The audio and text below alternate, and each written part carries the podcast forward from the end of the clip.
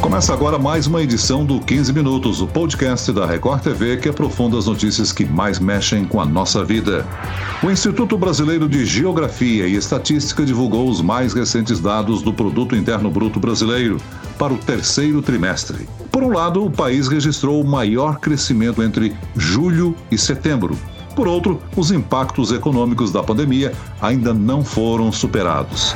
Quem vai nos ajudar a entender os dados do PIB e o que esperar para o ano que vem é o economista-chefe da corretora Necton, André Perfeito. Bem-vindo, André. Olá, Celso. Olá, Fábio. Obrigado pelo convite para debater um tema tão importante aí que tem gerado tanta aflição aí no povo brasileiro. E quem participa conosco aqui é o repórter que acompanhou a evolução da economia brasileira nesse trimestre, Fábio Menegatti. Olá, Fábio. Oi, Celso. Muito bom, viu? Estar aqui novamente com você, com o André. E esses números aí animam, né, o setor econômico, né? Tá todo mundo, de fato, precisando de um gás aí, né, André? Afinal de contas, todo crescimento é, é bem-vindo, né? Foi dentro do, do, esperado esse aí? Surpreende, você acha? Olha, Fábio, o que a gente viu aí foi uma alta de 7,7% e longe de mim ou de qualquer pessoa falar que 7,7% de crescimento é pouca coisa, né? No entanto, se esperava efetivamente um valor valor um pouco maior. Eu esperava mais próximo de 9%, 8,7% ou 9%. Eu até esperava um pouco mais, até, até em torno de 10%. A questão é que você teve um número um pouco menos brilhante, por assim dizer, por alguns motivos. Um deles foi que, é, e é natural esse processo, né? o IBGE revisa os dados anteriores e se verificou que a queda foi um pouquinho, é, não foi tão forte a queda do segundo tri, foi um pouquinho melhor do que inicialmente pensado. Então, com uma base de comparação está um pouco mais elevada, se eu estou certo a respeito do PIB do terceiro TRI, quer dizer que a alta não vai ser tão grande, né? Então tem um efeito estatístico aí que atrapalhou um pouco. Mas tem outros componentes ali que chamam mais atenção também, que mostra uma preocupação mais, não da foto, mas do filme, né? A questão dinâmica, né? Como a gente pode pensar como vai ser esse quarto trimestre e até pensar 2021. André, nós contamos com a sua participação aqui no podcast quando o IBGE divulgou os resultados do segundo trimestre do PIB. E lá na ocasião ocorreu exatamente o oposto do que nós temos registrado agora. A economia teve uma queda histórica de quase 10%. Essa recuperação em apenas três meses chega a impressionar de certa maneira? O que, que mudou tanto nas atividades do país dentro de três meses? Na verdade, o que a gente teve foi um processo que é entendido, os economistas entendem como um choque, né? Se você tem um evento que nem, por exemplo, uma pandemia, você tem o um primeiro momento que é uma reação aguda, né? E depois você tenta voltar ou volta em parte para a normalidade, né? Tem algumas questões aí que são importantes aí para a gente pensar, né? Um evento é, absolutamente crucial, que a gente não sabia da última vez que a gente conversou, né, Celso? Era o tamanho e a extensão da ação do governo. O governo foi absolutamente é, rápido, né? No sentido de, de dar um auxílio, né? Emergencial para as pessoas, né? Então, só para ter uma ideia de valores aqui para a gente conversar, é previsto que se gaste ao longo de 2020 só em auxílio emergencial em torno de 350 bilhões de reais. 350 bilhões de reais, se você coloca isso sobre 7,2 tri, que é nos últimos quatro trimestres, é isso, quer dizer que eles colocaram de helicóptero, jogaram de helicóptero no Brasil 4,5% de PIB, né? Então isso aí quer dizer o seguinte, né? Ao invés de a gente estar discutindo um PIB que deve cair em 2020 entre menos 4%, menos 5%, se não fosse o auxílio, a gente está discutindo menos 9%, menos 10%, né? Então você teve uma ação muito um, eh, decidida, né? No caso dos auxílios e também de afrouxamento monetário, né? A gente teve uma queda queda de juros excepcional, tanto é que está num nível, na minha opinião, até muito baixo, né? A depender de, de como você olha esse número, né? Está muito baixo. Mas foi feito muita coisa. Isso daí reverteu rapidamente, né? O pior, o momento mais agudo da crise, né? Que foi no segundo trimestre. O André, eu acho interessante que a gente mostre também dois setores que mais tiveram recuperação. Vamos lá. A indústria e transformação, com 23,7% de aumento serviços 6,3%. E a indústria se recuperou, ok, já que teve queda no último trimestre e agora registrou um aumento recorde. Me corrija aí se eu estiver errado, tá? Mas isso acompanha as vendas de fim de ano, mesmo com pandemia, que estão crescendo, perspectiva de chegada de 13 terceiro. Claro que a gente já quer saber se isso já para o próximo trimestre é um indício de que as coisas podem continuar. É, então, né? De fato, você apontou, Fábio, a gente teve uma recuperação bastante relevante da indústria e do setor de serviços, né? Também aí entra comércio, né? A gente teve uma alta de 14,8 da indústria, na março, 6,3 de serviços. Isso daí é resultado, de um lado, né, sem dúvida nenhuma, dos incentivos que foram dados, né, mas é, também foi é, muito em função de uma novo, de um novo mundo que a gente está vivendo. Né? Pega, por exemplo, esse próprio podcast, né? O mundo se digitalizou rapidamente, né? Eu mesmo na corretora que eu, enfim, que eu trabalho, né? A gente tem todos esses processos hoje em dia digitalizados. Então surgiram novas oportunidades. Isso é verdade, né? Você destruiu algumas formas de fazer as coisas que a gente estava acostumado e criaram-se novas. Né? Então, isso tudo aí eu acho que tem uma, uma dimensão que se espraiou na economia. Né? É, isso explica parte disso. Né? Mas quando a gente vê a evolução, né, eu acho que a dúvida, talvez, de quem esteja nos ouvindo um pouco isso, é, eu vou discordar um pouco da tavênia do ministro Paulo Guedes, mas não está com muito cara de ver, não. Está mais com cara de raiz quadrada. O que eu quero dizer com isso? Depois de uma recuperação rápida, vertiginosa, como a gente viu, né? 7,7, os dados mais recentes, é porque PIB é trimestral, né? A gente já tem os dados mensais, né? De outubro, de novembro, né? Em alguns casos, e a gente tem visto que a velocidade da alta está diminuindo. Então a gente teve, por exemplo, logo lá em junho, né? Altas da indústria, por exemplo, de 9%, depois foi caindo para 8%, para 5%, para 4%, para 2%, para 1%, né? Veio caindo essa velocidade. Então, o que isso daí mostra que é, você tem, teve um impulso muito forte, muito relevante, mas a gente não está vendo aí no horizonte não a continuidade dessa recuperação na velocidade que a gente gostaria, imaginava que seria adequado, né? Agora, nesse cenário da economia, nem tudo são flores, né, André? A importação teve uma queda de quase 10%, sob certo aspecto bom, assim como a exportação, que caiu 2,1%. É um padrão que se repete desde o trimestre passado para o caso da exportação. Mas a importação tinha crescido e agora caiu. Ainda um forte efeito da pandemia? A gente tem isso, né? As importações em queda, né?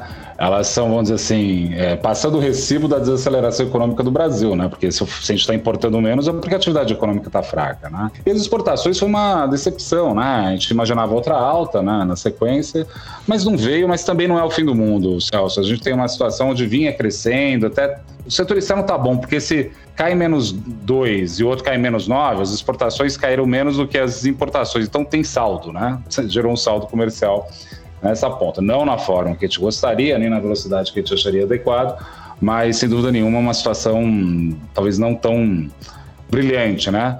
Mas isso daí é um, do, um dos fatores, né? A gente está vendo aí, é, a, o agronegócio, né? Ele tem ido muito bem. Só que agora a gente se questiona, né? Vai continuar nessa velocidade tão forte? Tem algumas coisas que podem é, corroborar com isso, né? Por exemplo, a vitória de Joe Biden nos Estados Unidos, é o que tudo indica, né? O presidente Trump vai admitir a derrota, né? Pelo menos essa é a expectativa do mercado financeiro. Isso daí abre um momento um pouco menos tenso, o que pode fazer commodities subir e a agricultura ajudar a gente de novo, por exemplo. Você falou da agricultura, mas o hum. setor da agropecuária registrou uma queda, né? Hum. Menos 0,5%. Esse foi um trimestre de inverno. Surpreende a queda? Tem relação com entre safra? Não, não, na verdade não, porque esses dados são dessazonalizados, né? Então essas eventuais eventos marcados, né, na temperatura, né? Isso daí já está um pouco contemplado.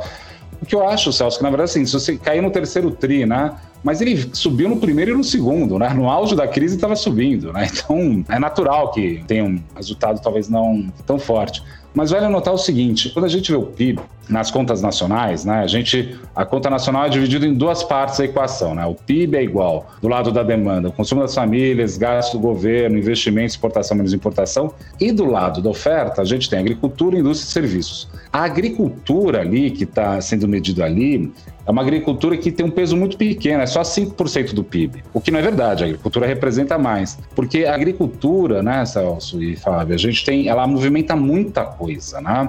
Uma hora que você faz, sei lá, você produziu trigo, tem a logística da, da plantação, a logística da colhe de colher isso, a logística do transporte disso, todos os insumos que são usados nos tratores, usados na, na plantação propriamente.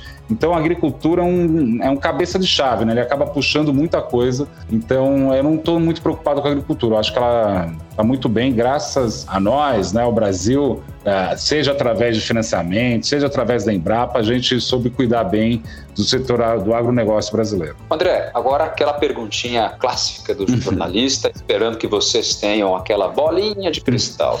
É, para o próximo ano, hein? Será que tem algum setor já que destaca? Naturalmente pensando, é claro, no próximo trimestre. É, então, no quarto trimestre eu imagino algum tipo de fraqueza, né? Por conta desses dados que eu brinquei da raiz quadrada, né? Subiu forte, agora está subindo ainda, mas a taxas menores, né? Está desacelerando esse processo. Pensando para o ano que vem, Fábio, a gente tem uma situação que é muito difícil, né, para fazer projeção, que está tudo muito pendurado no auxílio emergencial, né? O governo, né, o ministro da Economia é, disse que não vai ter, mas acho muito difícil não ter isso. Quer ver um exemplo? É, hoje em dia, nossa taxa de desemprego está em torno de 14%, é um pouco mais forte, na verdade. É porque, como muita gente recebeu auxílio emergencial, muita gente parou de procurar emprego. Então, se você é, supõe que vai voltar ao nível de procura de emprego, que nem era no ano passado, em 2019, a taxa de desemprego no Brasil, na verdade, é 24%, 25%. Então, assim, fazer projeção fica muito tênue, se, é, porque está pendurado num evento que não é um evento econômico, é um evento político, é uma decisão que o presidente da República vai ter que fazer. Até agora a gente tem visto uma série de ideias, né? O próprio é, ministro Paulo Guedes ele colocou algumas possibilidades de um orçamento mais flexível, só que ele voltou atrás também já. Então, é mas a guisa de fazer, colocar números na mesa, né? Estou com um crescimento em torno de 2,8%, 3% para o ano que vem, que é baixo, né? Mas lembrando que economista faz projeção com caso, caso depois da vírgula porque tem senso de humor, né? Porque é muito difícil conseguir fazer a projeção exata para o ano que vem. Agora, André, eh, a gente tem aí registrado um aumento de casos de Covid, o que faz as autoridades a regredirem no que chamamos de flexibilização, voltar a alimentar a economia. Eh, o governo, com certeza, você salientou aí que produziu um remédio eficaz que foi o auxílio emergencial, dentro de uma estrutura que a gente já tinha anteriormente da taxa baixa de juro. Você acredita que o governo terá fôlego para realimentar um auxílio emergencial e, consequentemente, melhorar a economia do país? Então, na verdade, o que a gente precisa cada vez mais, Celso, é do presidente da República, né? A gente precisa que ele esteja mais presente. E existem decisões difíceis que têm que ser tomadas agora. Por que eu estou falando isso? É, muita gente argumenta assim: olha, vamos supor que aumenta o. vão ter auxílio emergencial. Se vai ter auxílio emergencial, quer dizer que vai ter um déficit maior. Se vai ter um déficit maior, vai ter uma dívida maior. Se a gente tem uma dívida maior, talvez os juros subam. Essa é uma perspectiva. Mas, por outro lado, né, se você não incentiva a economia no momento tão fragilizado como está, e você pegou um ponto importantíssimo, né? A gente está tá regredindo por conta de uma segunda onda, né? Tudo indica que a gente já está nessa situação. É, o setor de serviços, é, ele não recuperou tão forte. Quem recuperou quando a gente fez serviço no IBGE é o comércio varejista comércio eletrônico, restaurante que vende por aplicativo, esse tipo de coisa.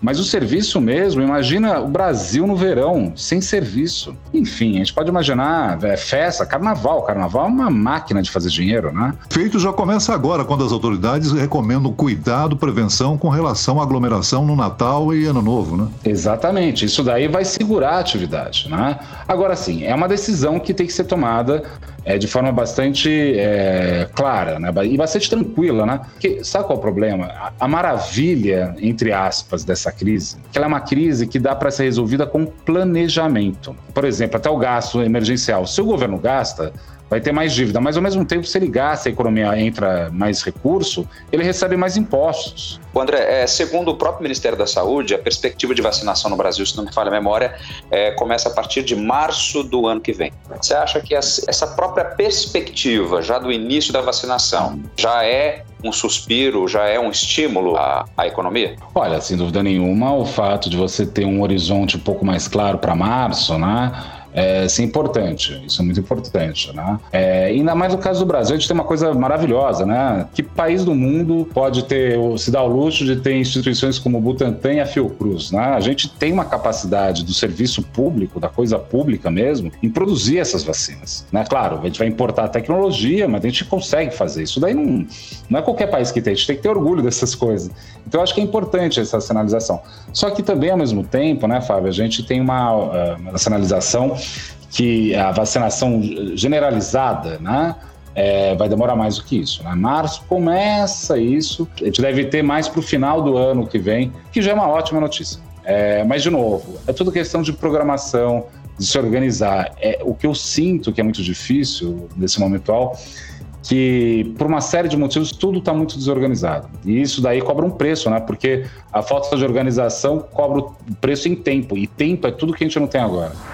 Muito bem, nós chegamos ao fim desta edição do 15 Minutos. Eu agradeço a participação do economista-chefe da corretora Necton, André Perfeito. Obrigado, André. Eu que agradeço e obrigado a todos os ouvintes. Agradeço a presença do repórter da Record TV, Fábio Menegatti. Fábio. Valeu, Celso. Valeu, André. Muitíssimo obrigado e até a próxima. Abraço. Esse podcast contou com a produção de Homero Augusto e do estagiário David Bezerra. E eu, Celso Freitas, te aguardo no próximo episódio. Até lá.